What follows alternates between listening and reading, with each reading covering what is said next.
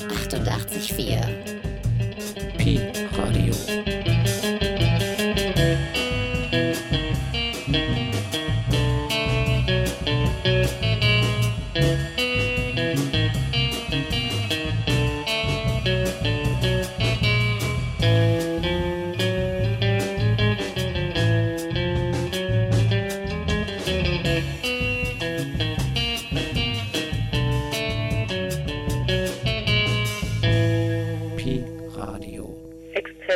Klangqualität.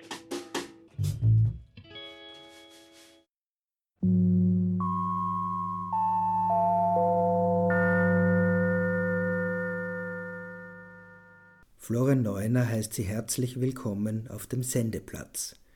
Die heutige Sendung ist dem Literaturwissenschaftler und Schriftsteller Jürgen Link gewidmet. Der emeritierte Professor für Literaturwissenschaften an der Technischen Universität Dortmund hat im Jahr 2008 einen bemerkenswerten Roman vorgelegt unter dem Titel Bange machen gilt nicht auf der Suche nach der Roten Ruhrarmee, eine Vorerinnerung, so der Untertitel. Dies, aus diesem Buch hat Jürgen Link im letzten Herbst in Linz in der Galerie Merz gelesen. Bevor wir ihn selbst hören, möchte ich als Einleitung und Einführung eine Rezension lesen, die ich damals anlässlich des Erscheinens dieses Buchs, das mich damals sehr beeindruckt hat, geschrieben habe. Aus der trüben Flut der Neuerscheinungen, die im vergangenen Jahr, wir befinden uns in diesem Text, den ich gerade zitiere, im Jahr 2009 und das vergangene Jahr ist also das Jubiläumsjahr 2008, aus der trüben Flut der Neuerscheinungen, die im vergangenen Jahr anlässlich des Jubiläums 40 Jahre 1968 auf den Buchmarkt geworfen wurden und deren überwiegender Teil aus Abrechnungen und Selbstbezichtigungen sogenannter 68er bestand, die sich heute für die Insurrektion ihrer Jugendtage zu schämen scheinen, ragt eine Publikation in mehrfacher Hinsicht heraus. Jürgen Links Roman Bange machen gilt nicht auf der Suche nach der Roten Ruhrarmee. Nun ist auch Link, der emeritierte Literaturwissenschaftler und Diskurstheoretiker, engagiert in der Studentenbewegung in Deutschland wie in Frankreich, ein 68er. Aber er ist kein Renegat und steht mit seiner Position quer zur dominanten Verteufelung des politischen Veränderungswillens, bei der viele seiner Altersgenossen so bereitwillig assistieren. In einem Gespräch mit der Bochumer Stadt- und Studierendenzeitung resümierte er, dass 68 von den Eliten nun endgültig für mausetot gehalten werde und dass diese Eliten auch davon überzeugt seien, dass die Diskreditierung dieses Ereignisses bei der Jugend endlich voll gelungen sei. Ein Buch wie Jürgen Links Roman im Kontext der zum größten Teil doch recht unerheblichen Publizistik zu 40 Jahre 1968 zu diskutieren, ist eigentlich unzulässig. Die Bücher von erstaunlich weit nach rechts geschlitterten Ex-68ern wie Peter Schneider oder Götz Ali wird man später vielleicht einmal als Zeitdokumente lesen, um besser zu verstehen, wie ehemalige Linksintellektuelle zu Parteigängern einer rot-grünen Regierung werden konnten, die für die endgültige Durchsetzung des neoliberalen Wirtschaftsmodells in Deutschland sorgte und mit der Bundeswehr in einen völkerrechtswidrigen Krieg zog. Jürgen Links Buch aber ist die bislang wohl anspruchsvollste literarische Auseinandersetzung eines Involvierten mit der linken Bewegung in der BRD 1968 und in den folgenden Jahren. Vergleichbar allenfalls noch mit Christian Geislers Kamalata, einem Buch, das allerdings ganz die Frage des bewaffneten Kampfes fokussiert. Links fast tausendseitiger Roman ist ein hochartifizieller Text, der nicht weniger anstrebt, als für dieses utopische Denken literarische Formen zu finden und seine Auswirkungen auf das Leben der Protagonisten jener Jahre nachzuzeichnen. Quer zum Gros der 68er Literatur steht Jürgen Link schließlich mit seinem ästhetischen Anspruch. Denn eine autoreflexive Prosa auf der Höhe der Moderne war die Sache dieser Autorengeneration in den meisten Fällen nicht. Hans Magnus Enzensberger plädierte damals im Kursbuch für eine den politisch bewegten Zeiten angemessene Gebrauchsliteratur, Weltanschauung wurde wichtiger genommen als Ästhetik.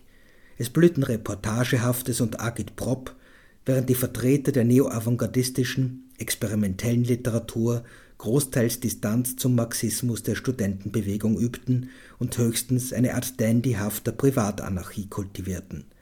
Insofern schlägt Link eine Brücke, der beinahe etwas Utopisches anhaftet, wenn man sich dem Gedankenspiel hingibt, was werden hätte können oder noch einmal werden wird, wenn avanciertes politisches Denken und avancierte ästhetische Praxis sich verbunden hätten. Dabei ist Jürgen Link, der erst jetzt nach seiner Emeritierung als literarischer Autor in Erscheinung tritt, alles andere als ein orthodoxer Marxist, sondern vielmehr durch die Schule der neueren französischen Philosophie namentlich der von Michel Foucault gegangen, die als einer der ersten Literaturwissenschaftler im deutschen Sprachraum für seine Disziplin fruchtbar zu machen verstand. Theodor W. Adorno, dessen ästhetischer Rigorismus von den Studenten 1968 beargwöhnt wurde, geht schon in einem 1954 gehaltenen Vortrag von der Paradoxie aus, dass nicht mehr sich erzählen lasse, während die Form des Romans nach Erzählung verlange. Wer mit seinem Schreiben nicht auf diesen Widerspruch reagiert, der fällt zweifellos hinter das Reflexionsniveau der literarischen Moderne zurück.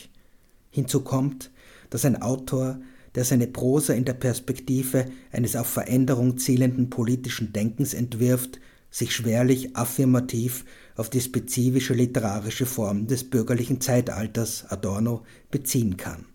Erstaunlich genug dass Link diese Konsequenz als erster zog, während jüngere Autoren, die heute von den Feuilletons als politisch auf der Höhe der Zeit gehandelt werden, postmoderne Linke von Dietmar Dart bis Ulrich Pelzer, sich noch immer ausgesprochen konventioneller narrativer Muster bedienen.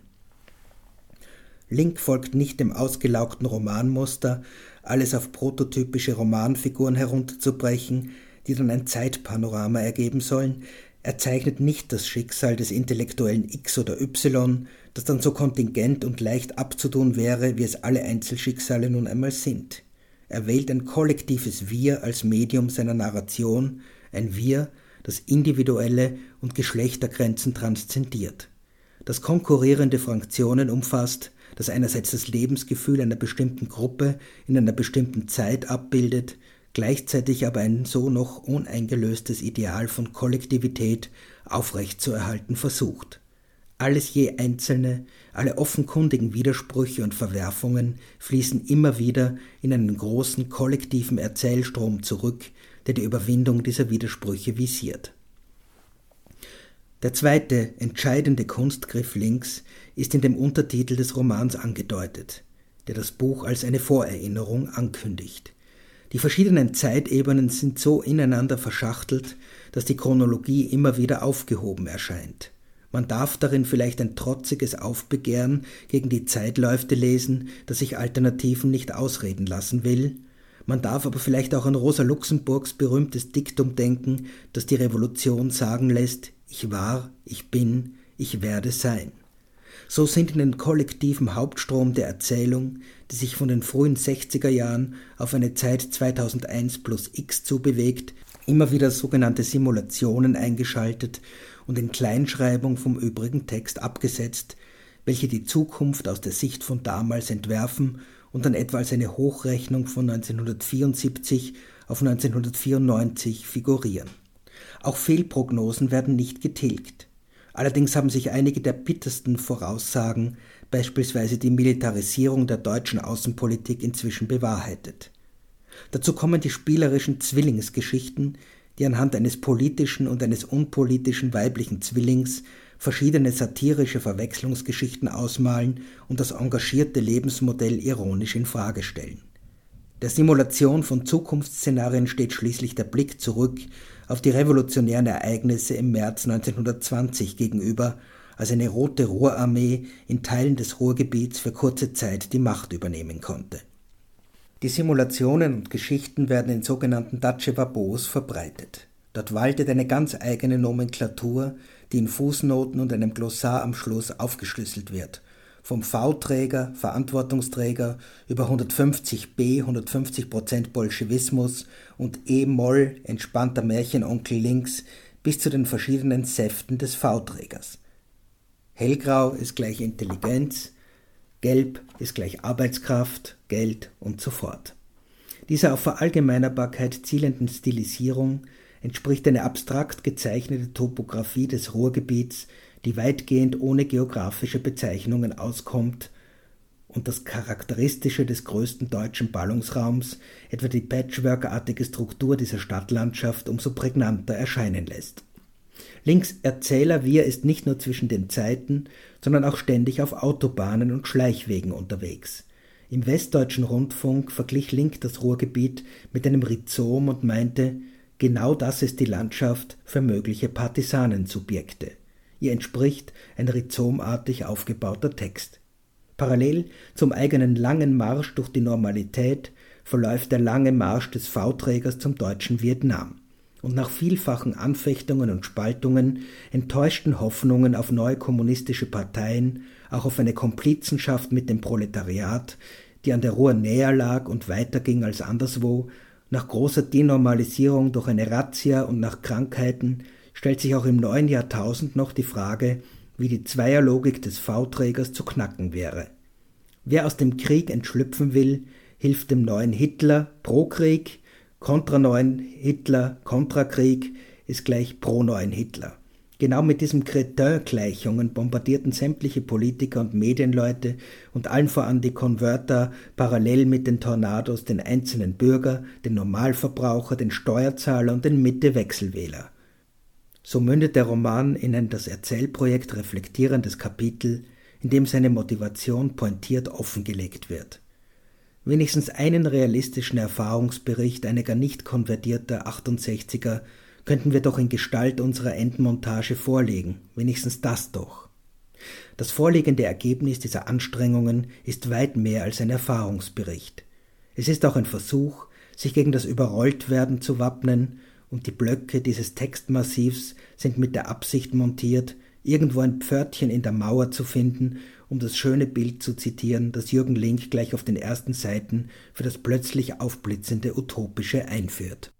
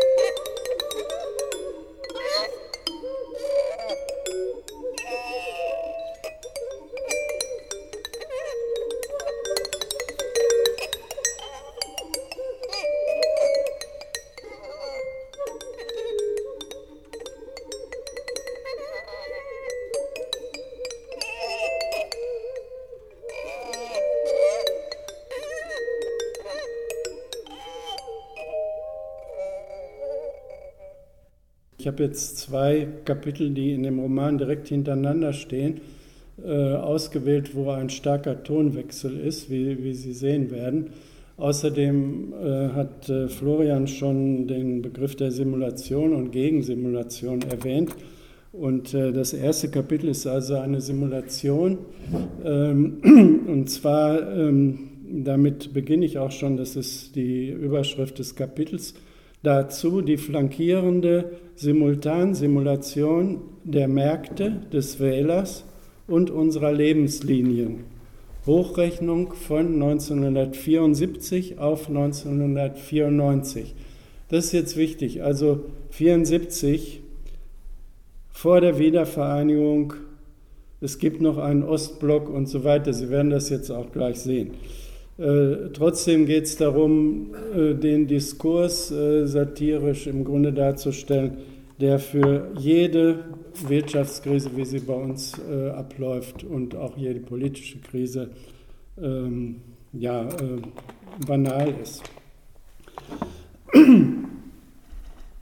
Nachdem in den 80er Jahren wegen der anhaltenden politischen Unsicherheit und der Guerillakriege die Ströme gelben Safts in die dritte Welt, insbesondere nach Afrika, Südostasien und Lateinamerika, mehr und mehr versiegten, weil die Märkte einfach kopfscheu geworden waren, hatte sich die auflaufende gelbe Liquidität, all die vagabundierenden Euro- und Petrodollars, Zunächst sowohl über Anleihen wie Aktien in die enorme Atomrakete des Pentagon mit dem Riesencomputer ergossen, die auch sehr bald abgehoben und sämtliche Plafonds durchstoßen hatte.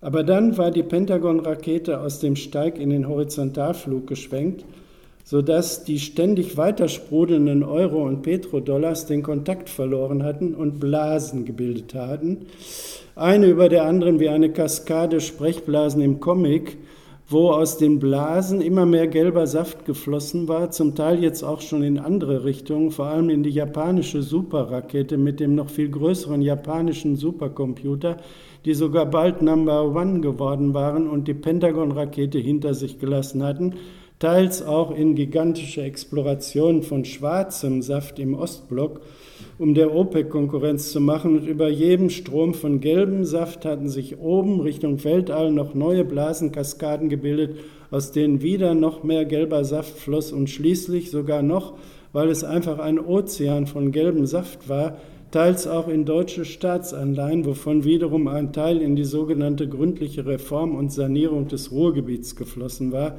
mit einer mittelgroßen Rakete und einem mittelgroßen Computer plus den Hydrierungskomplexen kombiniert, wo Kohle in schwarzen Saft verwandelt werden kann. Obwohl der Zufluss von gelbem Saft in die Ruhr, verglichen mit den Strömen in den Dollar und in den Yen, eigentlich bloß kümmerlich wie die originale Ruhr im Sommer war, gab das absolut gesehen immer noch so unvorstellbar viel, dass sogar nebenbei für uns etwas abgefallen sein wird in Gestalt von Kursen an gewerkschaftlichem Bildungskomplex Nordruhr. Anmerkung, dass, da war der Wunsch der Vater der Prognose. Als etwas später aber der gelbe Saft bei seinen Vorstößen in die verschiedenen Richtungen an einigen Punkten, darunter auch im Ruhrgebiet, zusammen mit den Märkten kalte Füße bekam, zurückzuckte und dann schnell zurückfloss, soweit er noch nicht notleidend geworden war, gab es die ersten vorübergehenden Staus, als die Märkte nicht mehr recht wussten, wohin mit all dem gelben Saft und ihn meistenteils in den Nikkei lenkten, über dem sich oben in der Stratosphäre die dickste Blase von allen bildete. Als es dagegen unerwartet einen ersten happigen Einbruch beim Dow gab, zeigte sich vielleicht, dass alles auf der Welt Willenssache ist, dass jedenfalls die Märkte und sogar die Säfte Willen haben. Sie wollten keine Kernschmelze, sie wollten weiter wachsen. Wenn die Ost-West-Mauer schon längst von gelbem Saft nach Osten und von schwarzem Saft nach Westen unterspült war, so konnte, konnte bald auch die Nord-Süd-Mauer dem Druck nicht länger standhalten. Der gelbe Saft spritzte wieder unter Hochdruck in unter Hochrisiko stehende Staatsfotzen und Staatsärzte der dritten Welt obwohl jeder dritte Spezialist unüberhörbar gewarnt hatte. Dagegen hatte die Theorie der amerikanischen Turbo-Tuis von der New Economy gestanden, als sie als neue Evangelisten Good News and Still More Good News verkündet hatten, zyklusfreies und inflationsfreies Wachstum bis zum Jahre 2001 und weiter mit Japan allen voran. Als dann aber plötzlich, genau im schönsten Moment, wo die Märkte gerade rufen wollten, verweile doch, die Wende gekommen war, hatte wie jedes Mal wieder niemand genau gewusst, was der erste Ursprung der Wende gewesen war.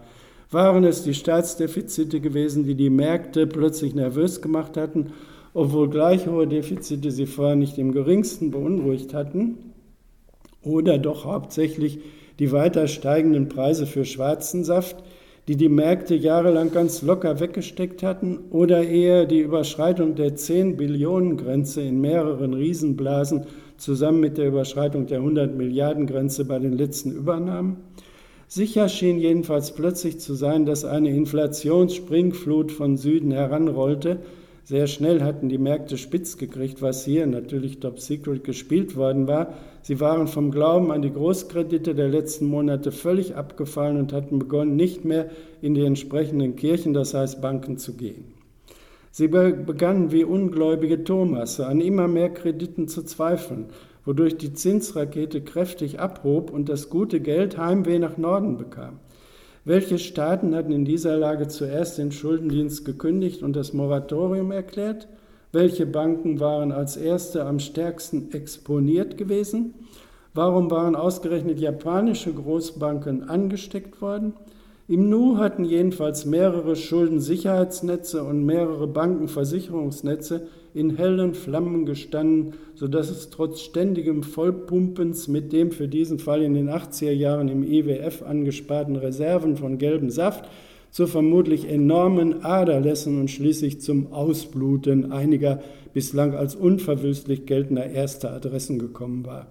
In dieser Situation war, als ob den Märkten aber auch gar nichts erspart bleiben sollte, der Nikkei, der zunächst zusammen mit den anderen großen Märkten terrassenartig um 20 Prozent gesunken war, in wenigen Wochen noch einmal um 50 Prozent eingebrochen, was als der große Japan-Crash in die Geschichte eingegangen war. Da waren auch die anderen Märkte eingesackt und die Blasenkaskaden von oben nach unten ausgeblutet.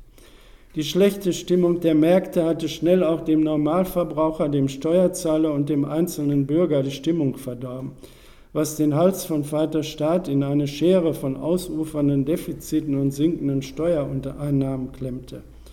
Um nun wenigstens ein Ausufern der schweren Finanzpsychose der inzwischen völlig hysterisch gewordenen Märkte und ihr Absacken in die zweite Depression im Keim zu ersticken, waren in mehreren Industrieländern große Notstandskoalitionen gebildet worden, die die betreffenden ersten Adressen in Staatsregie und Staatsgarantie genommen und das Vertrauen in den Staatskredit Schlag auf Schlag durch Reformpakete aller Staus, also Sanierung der krebsartig ausgewucherten sozialen Netze, die die Märkte strangulierten und entsprechende Rekordrüstungsprogramme Notstandsstimmung und Spannungseskalation brutal wieder aufgerichtet hatten. Inzwischen hatte ferner nach dem großen Wahlerfolg der Pro-2-Partei, da muss ich kurz sagen, das ist eine Simulation von 1974 immer zu verstehen, äh, das nennt sich Proletarische Protestpartei. Da ist in der Anmerkung auch gesagt, hier hatten wir dem Gag nicht widerstehen können, obwohl uns die Unwahrscheinlichkeit bei proletarisch sonnenklar war.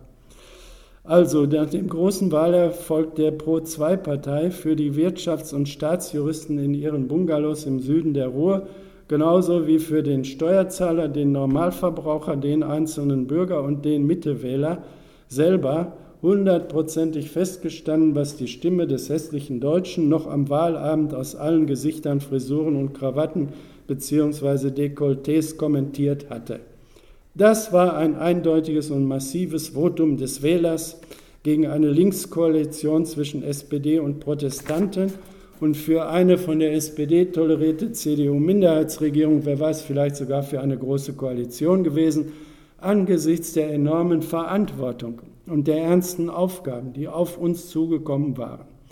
Schließlich hatte die SPD verloren, also hatte der Wähler gegen das Gerede des seinerzeitigen, das sind jetzt so Abkürzungen, also das ist das Gegenteil von äh, prägnanten äh, Charakteren, EMO in Klammern L Nummer 3, das heißt entspannter, Menkel, entspannter Märchenonkel links, von der neuen linken Mehrheit mit den Protestanten entschieden und schließlich hatte auch die CDU verloren, wodurch der Wähler eine Gefährdung der Demokratie signalisiert, dem demokratischen Spektrum, aber andererseits sein noch immer und gerade jetzt überwältigendes Vertrauen gegenüber den wenigen Chaoten zum Ausdruck gebracht hatte. Der Wähler hatte, gerade auch durch seine rekordniedrige Wahlbeteiligung, der Selbstzerfleischung der Demokraten eine Abfuhr erteilt und entschieden gefordert, dass die beiden großen demokratischen Kräfte jetzt zusammengehen müssten. Das oberflächlich gesehen starke Abschneiden der Pro-2-Partei hatte übrigens angesichts der niedrigen Wahlbeteiligung viel von seinem scheinbaren Glanz verloren, weil bekanntlich Chaoten sich totalitär zum Wählen gehen zwingen. Gott sei Dank waren die Demokraten in beiden nach wie vor großen demokratischen Parteien keinen Augenblick der Versuchung erlegen, unter dem Vorwand von anderslautenden Versprechungen vor der Wahl ein derartig klares Votum des Wählers einfach zu missachten. Vielmehr waren die entspannten Märchenonkels mit den Abkürzungen ja in beiden großen Parteien fairerweise sofort von allen ihren Ämtern zurückgetreten und hatten sich teilweise ins Privatleben zurückgezogen. Ferner war unübersehbar gewesen, dass die Protestanten, wie sie sich mit diesem dümmlichen Spielchen nannten, das leider von den Medien viel zu lange mitgespielt worden war, zwar vorübergehend von der Schlammschlacht zwischen den Demokraten profitiert hatten, dass der Wähler ihnen aber insofern insgesamt nichtsdestoweniger eine klare Abfuhr erteilt hatte, als sie meilenweit von der absoluten Mehrheit entfernt geblieben war. Zudem hatten, wie neueste Erkenntnisse der demokratischen Dienste bestürzend sicher zeigten, die Chaoten in der Pro-2-Partei von der Öffentlichkeit weitgehend unbemerkt durch geschickte Kaderpolitik die Oberhand gewonnen. So hatten sich für alle verantwortlichen Demokraten klare Aufgaben gestellt, mutiger Reformmix, vor allem Sparbudget, soziales Sparnetz mit Sparrenten und Sparmedikamenten, Spartarifverträgen und mutige Befreiungsschläge, Rückführung der Nivis, das sind die Nicht-Integrationswilligen, das ist so eine Abkürzung, Errichtung von FISELs, das heißt vorläufige Internierungssammellager, äh, Vergrößerung der, das sind auch so Abkürzungen, äh, zu einer einsatzfähigen Außenwehr für Übersee. Wir, wir, jetzt kommt das Wir, ja, werden in der Öleskalation genau in dem Moment alle Hoffnung verloren haben, in dem die Schlagzeitung und die Schlaglotzen vor Friedenshoffnung überschäumen werden. Als nach der Spaltung der OPEC in einen pragmatischen und in einen fanatisch-fundamentalistischen Flügel das Ultimatum der USA an die Fanatiker gekommen war, den aktiven Lieferstreik, wie diese Staaten das nannten, was aus westlicher Sicht eine potenziell ähm, militärischer Akt gegen die freie Schifffahrt war, abzubrechen und sich der zur Wiederbelebung der Weltwirtschaft unverzichtbaren substanziellen Preissenkung der Pragmatiker anzuschließen, hatten die Schlaglotzen bereits die große Notstandskoalition den Notstand für die gesamte Spannungsperiode und sofortige militärische und zivilschutzmäßige Sicherheitsvorkehrungen an die Wand gemalt. Aber dann war der Blitzbesuch des entspannten Märchenonkels links 1990, alles immer Simulation von 74, bei den führenden Fanatikern da unten vor Ort mit der berühmten Erklärung abgeschlossen worden, die Basis der Politik Westeuropas wie der OPEC bleibt, gerade auch in der jetzigen Krise, dass es zum Frieden keine Alternative gibt. Auf dieser Basis wird ein vernünftiger Kompromiss möglich sein. Darüber herrschte Begeisterung, besonders im Ruhrgebiet weil der entspannte Märchenonkel links vor seinem Aufstieg nach Bonn, also hier ist Bonn noch die Hauptstadt, hier als Treujuso im Bereich Ruhrmitte gearbeitet hatte. Eine solche Begeisterung wie beim Besuch des entspannten Märchenonkels links im größten Ruhrstadion angesichts, äh, anlässlich des symbolischen Freundschaftsspiels von Schalke gegen die beste OPEC-Landmannschaft hatte das Revier seit der letzten deutschen Meisterschaft eines Ruhrclubs nicht mehr gesehen. Aber dann war das Rätselraten über die geheimen Zusagen der Fanatiker an den EMOL und deren Glaubwürdigkeit losgegangen. Hatte er nicht selbst den Eindruck erweckt, die bedingungslose Öffnung der Meerengen und eine mindestens 30-prozentige Ölpreissenkung gehöre zu dem sogenannten Kompromisspaket? Und war die gestrige Erklärung der OPEC-FF nicht, also meisten Fanatiker, nicht eine schallenden Ohrfeige für den EMOL gleichgekommen. Es hatte nur zwei Möglichkeiten gegeben. Entweder hatten die Fundamentalisten ihn frech belogen oder er hatte sich in seiner Naivität und seinem Leichtsinn mit vagen Umschreibungen begnügt, ohne eindeutig Ross und Reiter zu nennen und die Fanatiker festzunageln, was einfach einem unfasslichen Mangel an Professionalität gleichgekommen wäre. Das zweite war die Ansicht des MMWR, das heißt Mann der mutigen Wahrheit rechts, nach seiner Rückkehr aus den USA gewesen, wo er ein langes geheimes Gespräch mit dem Präsidenten geführt hatte, an dessen Ende beide Männer minutenlang schweigend in einem äußerst ernsten Handschlag verweilt hatten. Danach hatte der MMWR uns allen mutig die volle Wahrheit, volle Wahrheit über unsere Lage gesagt wodurch alle Märchen sich wie Nebel aufgelöst hatten. Die große Notstandskoalition war gebildet worden. Der entspannte Märchenonkel war fast über Nacht in völliges Vergessen versunken. Innenminister war der MHWL, das wieder eine Abgesagt ist, der Mann des hellen Wahnsinns links geworden, blutjunger Vollblutpolitiker und zuvor bloß wenigen Eingeweihten bekannt. Der feige Terroranschlag, also nee, das hatte ich jetzt weggekürzt, also soweit, ich muss hier was kürzen. Jetzt kommt also das nächste Kapitel und das ist ein Beispiel jetzt für Tonwechsel. Nach dieser satirischen Simulation geht es jetzt so weiter.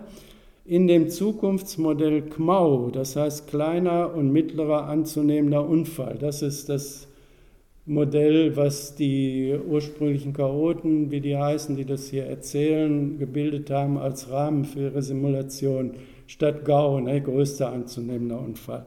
Also in dem Zukunftsmodell KMAU bildet das Jahr 1977 ein schwarzes Loch, durch das man nichts deutlich erkennen kann.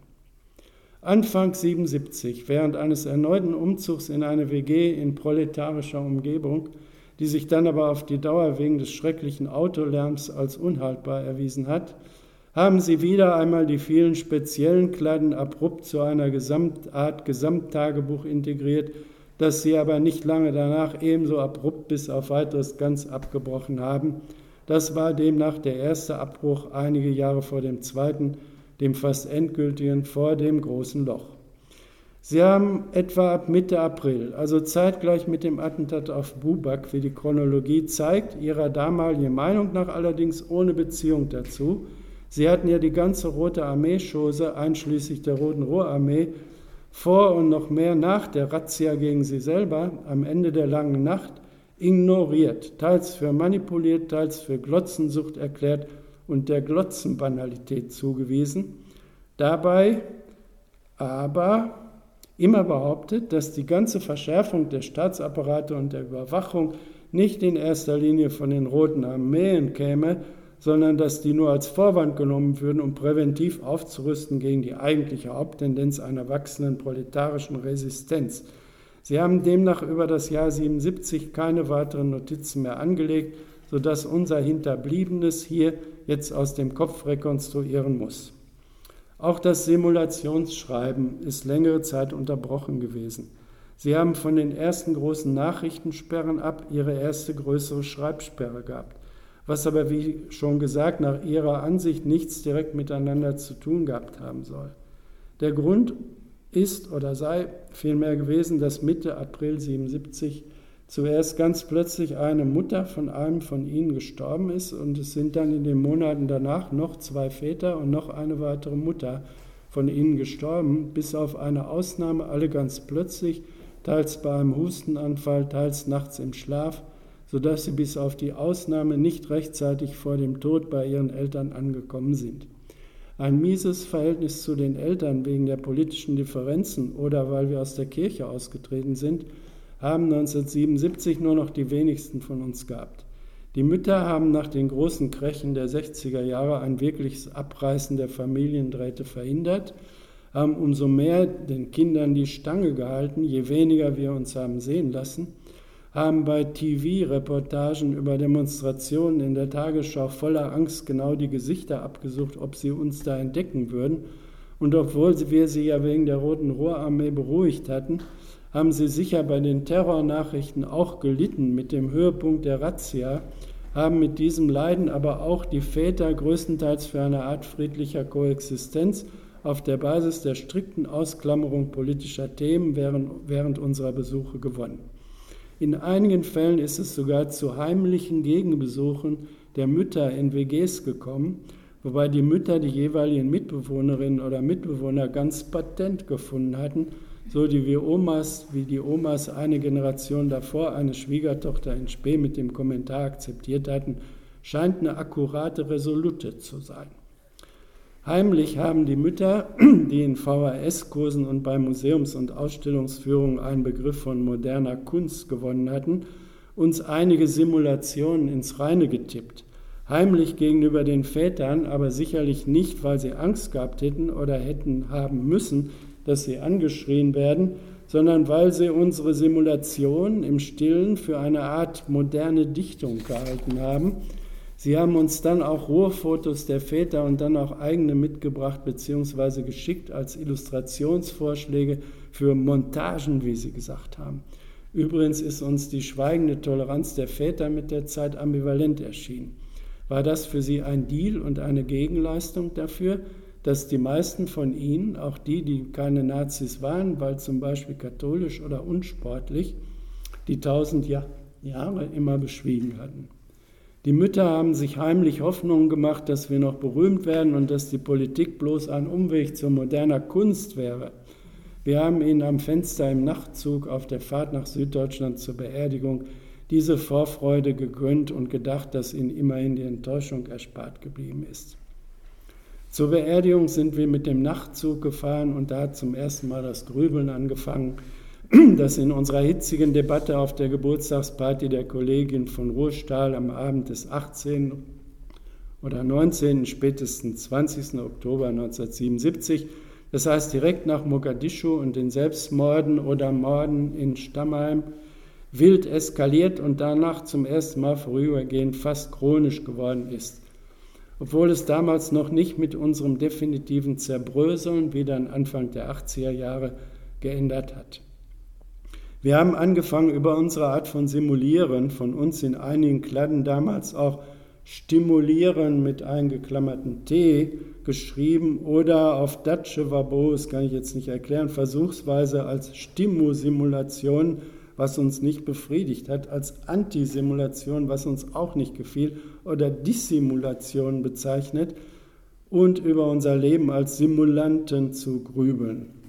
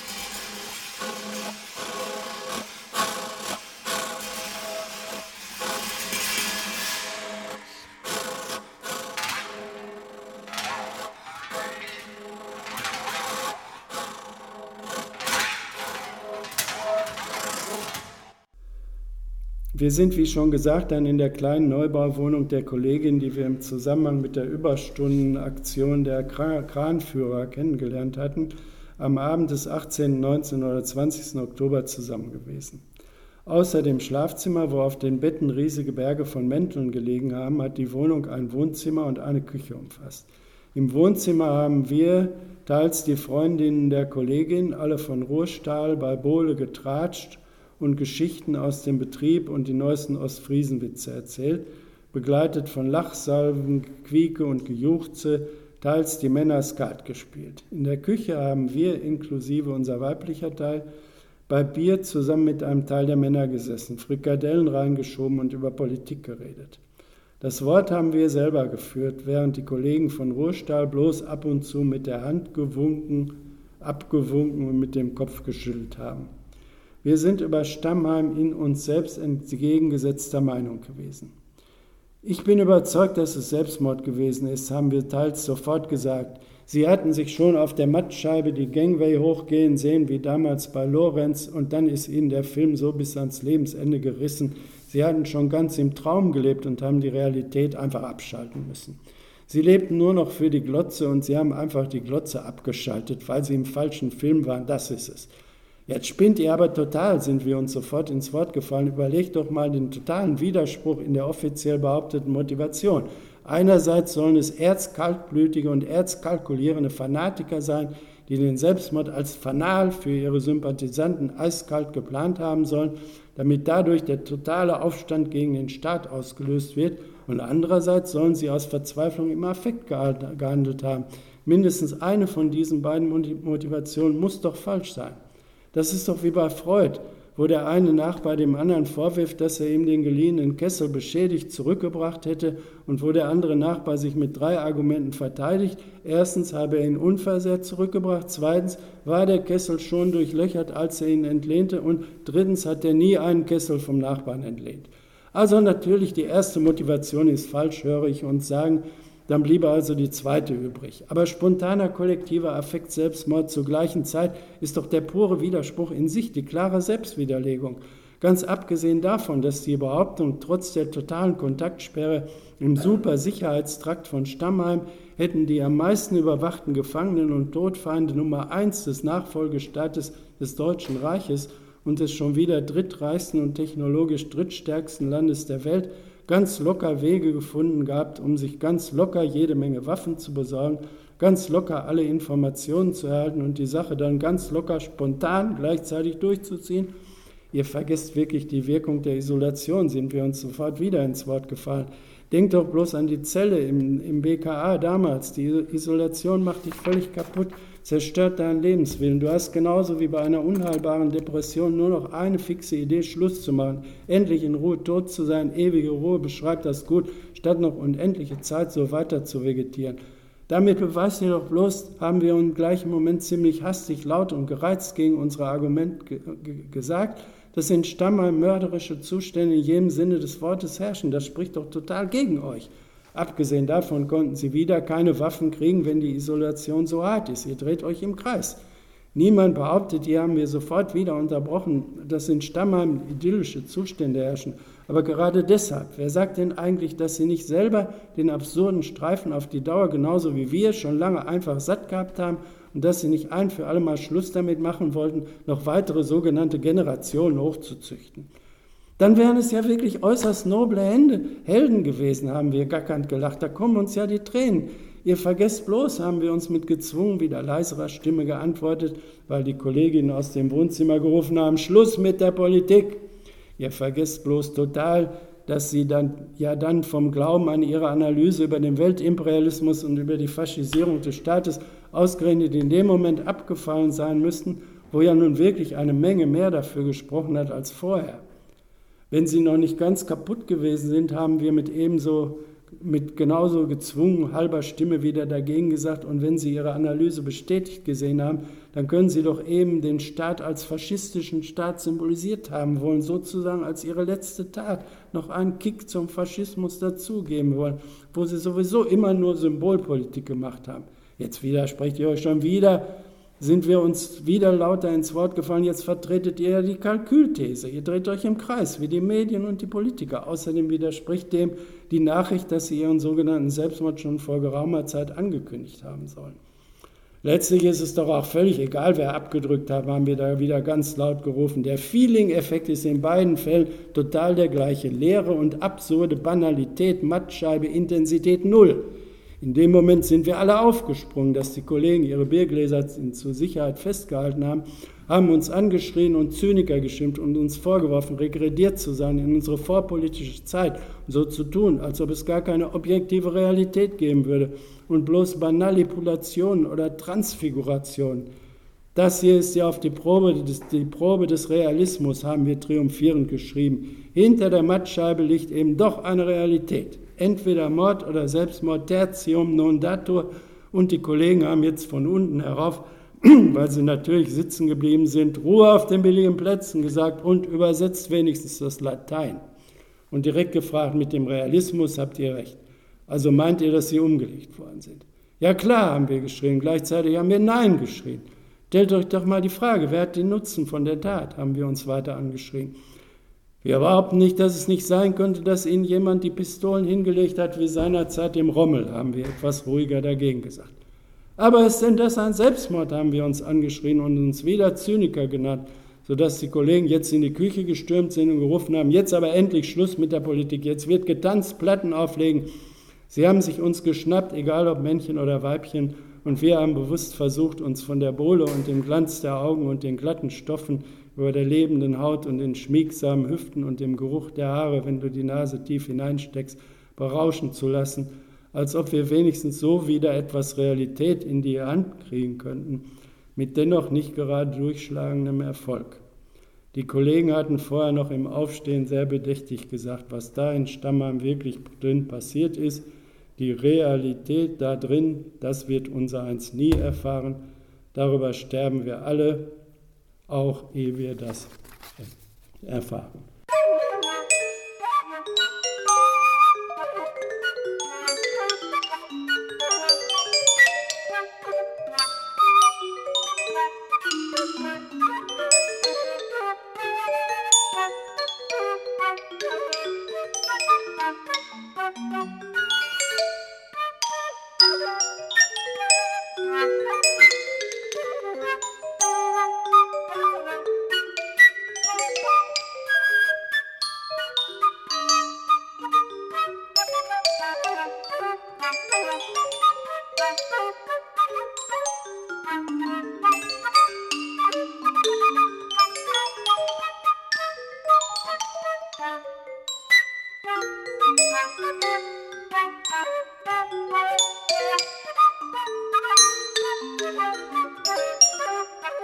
Thank you.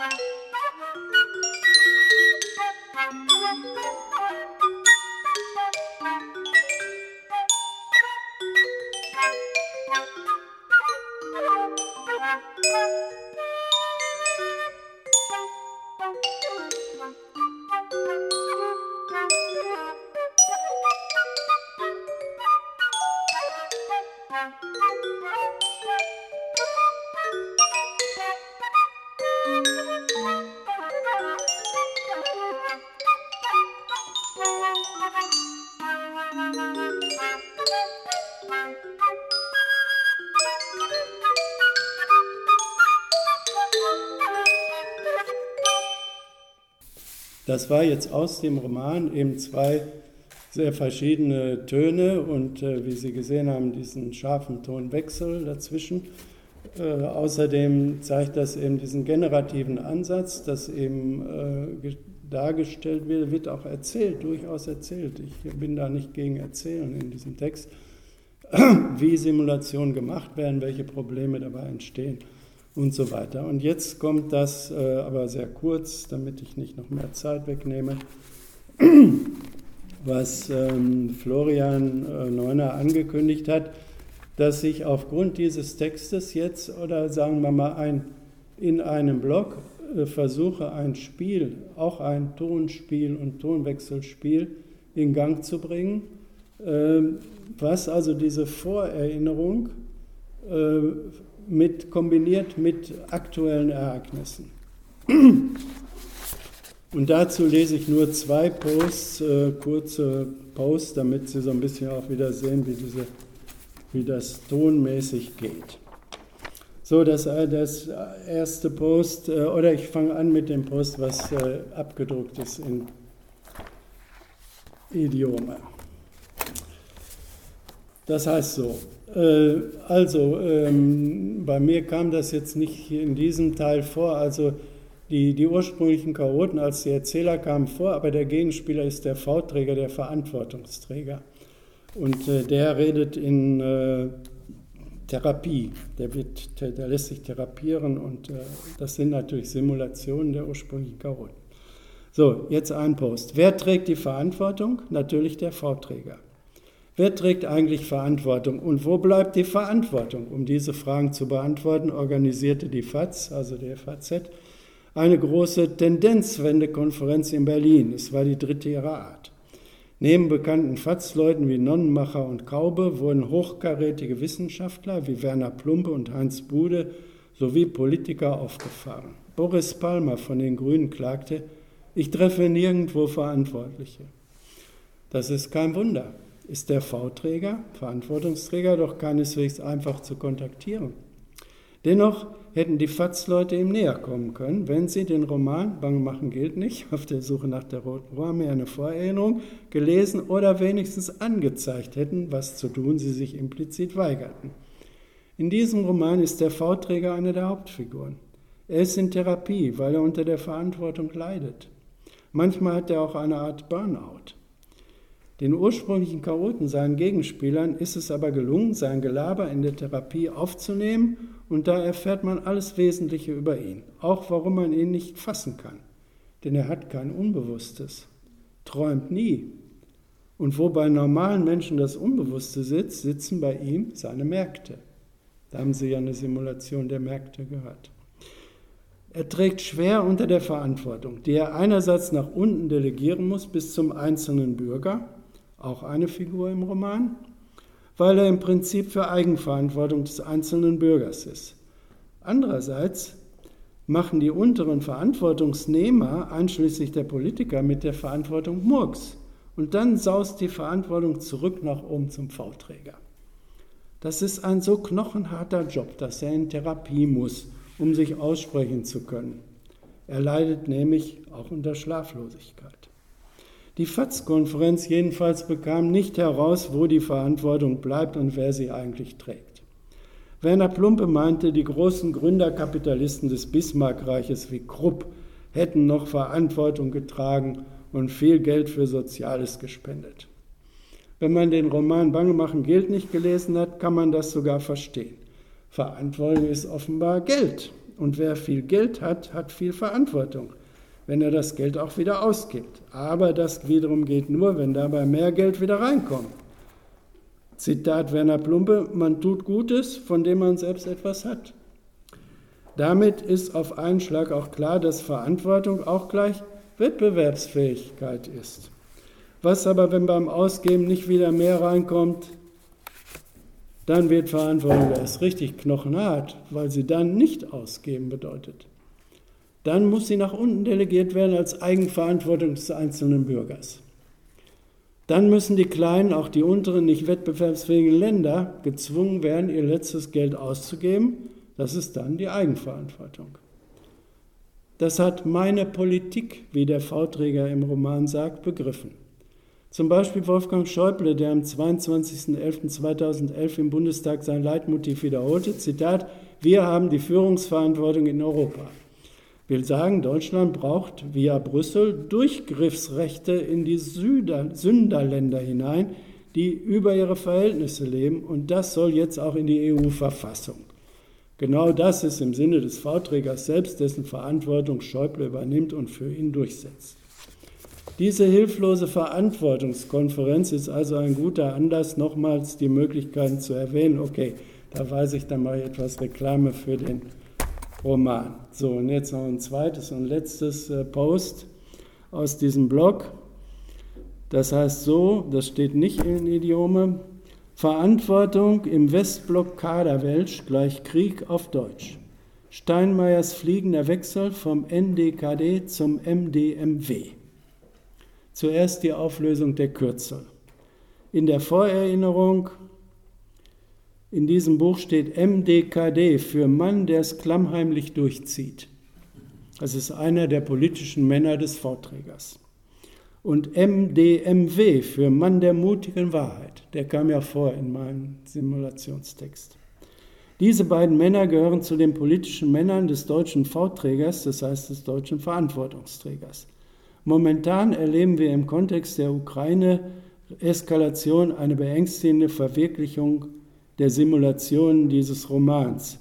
Das war am 2. Mai 2014, das Blog, äh, das Post, der Post. Brecht erfand nach dem 17. Juni 1953 das schöne Wort Kaderwelsch, das Kauderwelsch der SED-Kader. Sozialismus, Kommunismus, die Partei hat immer recht. Aber es gibt auch ein Westblock-Kaderwelsch und dazu gehört unbedingt die gewachsene deutsche Verantwortung. Auch Wörter haben ihre Karrieren, auch Wörter können einen Job machen, einen Top-Job erobern. Solche Wörterkarrieren spielen eine wichtige Rolle in der Vorerinnerung in satirischem Licht wie bei Karl Kraus. Verantwortung. Warum dieses Wort diese Karriere gemacht hat, geht aus der Vorerinnerung hervor, in der der deutsche Verantwortungsträger eine Hauptrolle spielt. Dass nun allerdings eine von Steinmeiers Bürokratie selber in Auftrag gegebene Umfrage das Ergebnis hatte, ungefähr zwei Drittel des demokratischen Souveräns sind gegen mehr deutsche Verantwortung, das hat Steinmeier umgehauen und seine Subjektivität revolutioniert. Dazu weiter unten. Dabei ist dieses Ergebnis der Umfrage schlicht und einfach so zu lesen, dass alle Befragten, auch das ein Drittel pro, begriffen haben, was Verantwortung heißt, welchen Job das Wort Verantwortung in Steinmeiers Politik macht. Es macht schlicht und einfach den Job von Krieg. Und den will der deutsche demokratische Souverän nun mal nicht. Da sieht Steinmeier rot, er rastet aus. Man kennt unseren sanften Steinmeier mit den langen Redepausen, der samtenen Stimme und der dicken Tui-Brille nicht wieder. Medientuis wie Frankenberger in der FAZ jubilieren endlich. Jetzt haut unser Steinmeier auf den Tisch und rechnet mit sogenannten Demonstranten ab.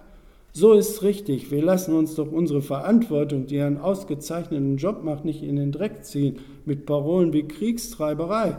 Wir wollen doch noch viele Kriege in aller Welt als Verantwortungsmissionen führen.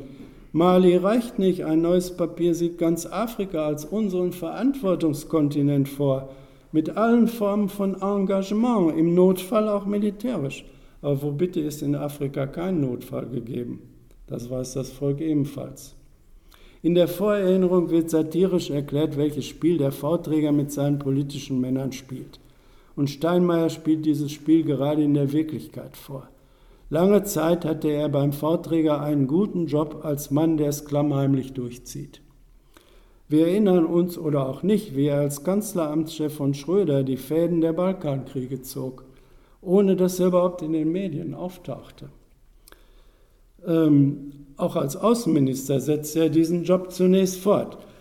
Dabei hatte der V-Träger ihm einen höchst brenzligen Job übertragen – Deutschland als dritte oder sogar zweite Weltmacht auf Basis seiner Kapitalstärke, denn seine Bevölkerung bringt ja mal gerade ein gutes Prozent der Weltbevölkerung auf die Waage, auch diplomatisch und militärisch etablieren. Wirklich ein knochenharter Job, für den die Rolle eines MDKD, das heißt also des klammheimlich durchzieht, eigentlich ideal zu sein scheint.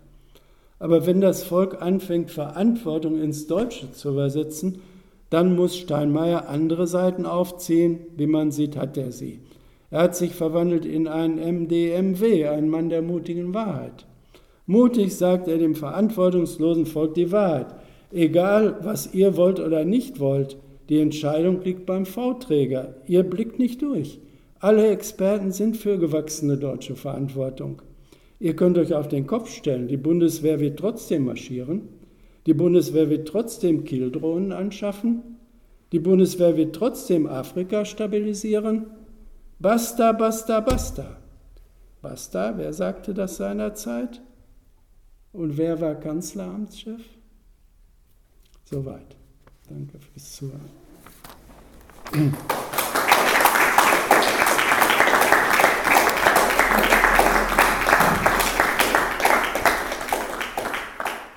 Das war der Sendeblatt. Sie hörten heute den Mitschnitt einer Lesung von Jürgen Link, die am 29. September 2016 in der Galerie Merz in Linz stattgefunden hat. Bis zum nächsten Mal.